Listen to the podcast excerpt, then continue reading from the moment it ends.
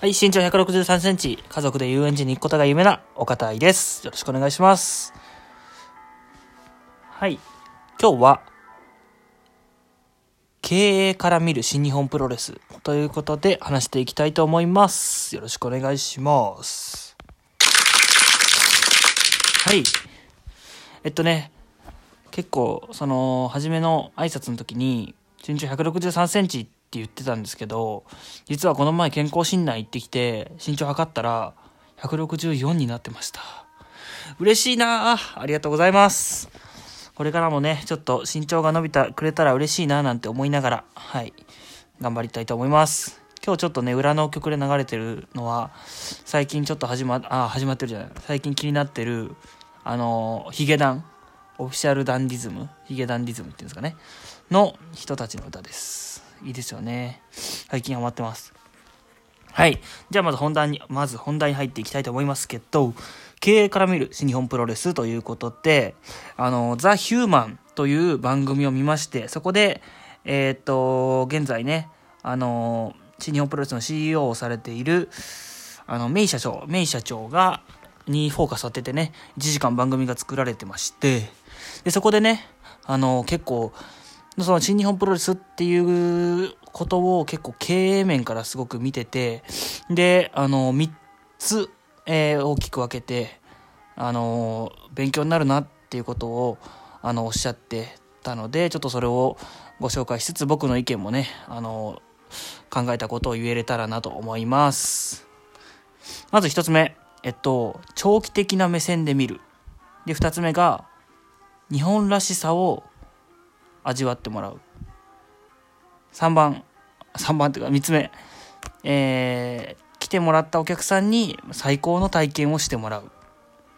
この3つですね。これは、まあ、一個一個ちょっと言っていきたいんですけど、まずね、あの、長期的な目線で見るっていう話で、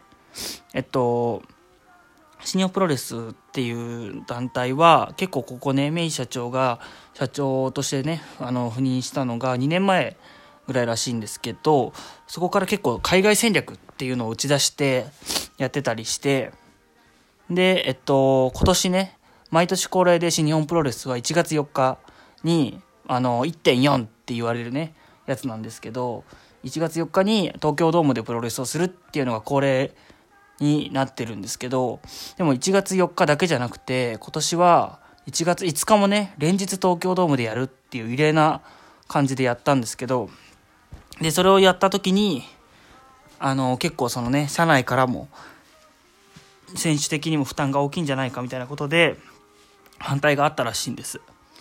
で、だけど、メイ社長が言ってたのは、そういうふうにね、海外に打ち出していくとか、東京ドームで2連戦やるっていうことは、あのー結果的にはまあ日本のためになると。海外に、えー日本のことを知ってもらって、で、海外で、あの新日本プロレスを見たっていう人が、あのじゃあ日本でも見てみたいっていうことで日本に来てくれるとか、いうことで、まあその短期的にそのイベントだけっていうのだけじゃなくて、1年後、2年後、3年後、5年後、10年後に、あの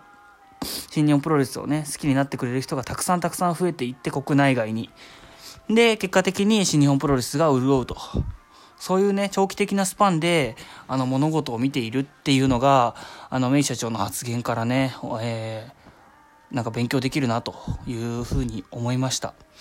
なんで、僕今就活中なんですけど、例えば、あのー一つね、軸として、日本って結構人口減少が今進んでるじゃないですか。で、その人口減少になるべく影響を受けない、あの、事業、事業というかね、まあ、うん、あの、業界がいいかなって思ってます。なんで、例えば、えーっと、うん、旅行とかだったり、スーパーとかで言うと、そうまあ、旅行はまあ、あの、外国の方がいるからいいんですけど、スーパーとかだとね、普通に人口自体が減っちゃうと、売り上げも落ちちゃうじゃないですか。外食とかもそうだと思うんですけど、えー、なんで、そう、そういう目線から見ると、例えば他に、冠婚葬祭は人口、人口が増減少しても、まあ、あの、死ぬ人は増えていってしまうので、まあいいとして、あとはなんだろうな、うんと、環境ビジネスとか、うん、っていうのは結構そのね、あの、電気をつけ、いい電気使いますよとかあ環境に優しい何かを作りますよっていうのは、まあ、それはねなかなか人口には左右されないよなとか思ったりして。なんかそういうちょっとね先の未来を見据えて、えー、自分のキャリアとかについても考えてみるっていうのがあの必要なのかなって思いました。はい。ちょっと長くなってしまいましたけど今のが1つ目の話。で2つ目が日本らしさを味わってもらうっていう話でまたちょっとメイ社長の話に戻るんですがあの海外戦略としてね、海外で打ち出している、言ってるって言ったんですけど、なんかその時に、あの、待ち時間、あの、会場が、あの、開くまでの待ち時間で、あの、外国の、外国人のお客さんが、まあ、あんまり列を作らないと。でも日本人は割と何も言わなくても列を作ったりする。だから、あの、少しでも日本らしさを味わってもらうというか、あの日本の新日本プロレスが海外に来たんだっていうのを、あの分かってもらうためにあえて列を作ってもらって、えー、っていうのをやっていると言ってて、うん、海外に出るっていうの何もその海外その土地の、えー、ものに染まるっていうのじゃなくて日本のクオリティのものを海外でも体験できるようにする。っていうのを、えー、すごく大事にされてて、これは結構本当にそのか、これからね、海外に進出している、もしくはもうしている企業でも、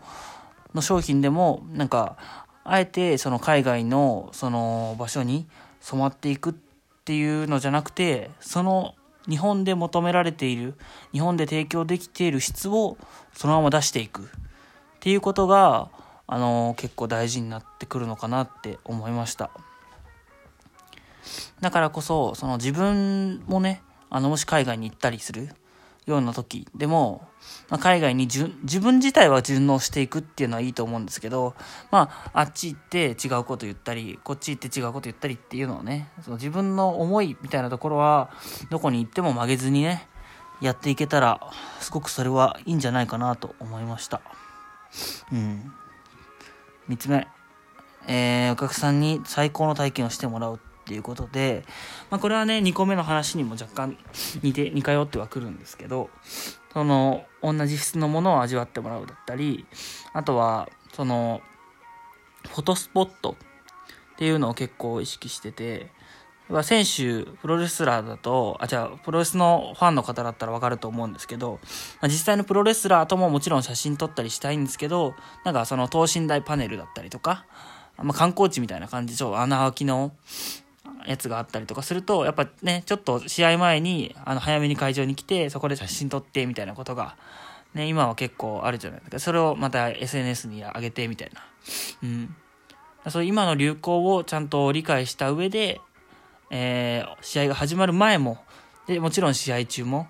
で、試合後は、えー、こうこうこういう試合良かったよね、みたいな話で盛り上がったりとか、いうので、もう試合が始まる前から全てでお客さんに最高の体験をしてもらうと。っていうのをすごい意識してて、うん。これは本当に、あのー、何においても使える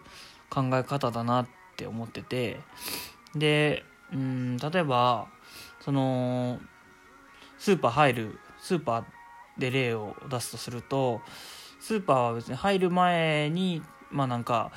めちゃめちゃ質のいいカートとかね、置いとくとか。で、陳列が中はすごく良くて、で、レジに行った時にも、ちゃんと、あの店員の人の対応がすごくいい。で、ありがとうございましたをちゃんと言ってくれる。みたいなところだと、入る前も、入った後も、入っているな、途中も、えー、すごくいい体験ができる。うん、みたいな感じで、なんか、最初から最後まできちんと、えー、より良いものをうん、作っていく。っていうそのなんかねきめ細やかななんか思いやりっていうんですかね。っていうのがなんか意識できているとちょっとのことだと思うんですけどなんかお客さんが感じているレベルっていうのがあの上がっていくのかなって思いました。感じるその良さというかね。うん。なんでね、こういうなんか一つの番組を見ただけだったんですが、結構学ぶことが多かった番組だったかなと思います。でね、あのー、僕もプロレス結構好きで見てまして、特に新日本プロレスを見てるんですけど、あの、ぜひ皆さんもね、プロレス見てもらえたら嬉しいなと思います。僕は好きなのは、あの、なんて言うんですかね、ムキムキの鍛え上げられた男性が、男性 まあ、プロ、まあ、男たちが、なんか、バチバチに殴り合う、みたいな感じの、あんまりそういうのって日常じゃ味わえないじゃないですか。そういうなんか独特な異空間、異世界みたいな感じが、あの、プロレスの良さなのかなって結構思ってます。うん。で、しかも多分それにも、プロレスに求めてるものも結構人によって違ったりするっていうのも、なんか一つの良さなのかなって思ったりしてますね。だからこれからもね、あの、プロレスは好きであり続けたいし、あの、好きであるだろうと思います。うん。で、いろいろね、勉強になることもね、プロレスを通じてありますし、うん。これからも、どんどんどんどん、あのー、メイン社長のね、戦略ににも目を向けて、えー、プロレスを楽しんでいけたらいいかなと思いました。はい。ということで、今日は経営面から見る新日本プロレスということで、まあ、僕の趣味も絡めたね、話になっちゃいましたけど、うん、これからもね、こういうことも発信していけたらいいかなと思います。最後まで聞いていただいてありがとうございます。また次回の更新もお楽しみに。さようなら。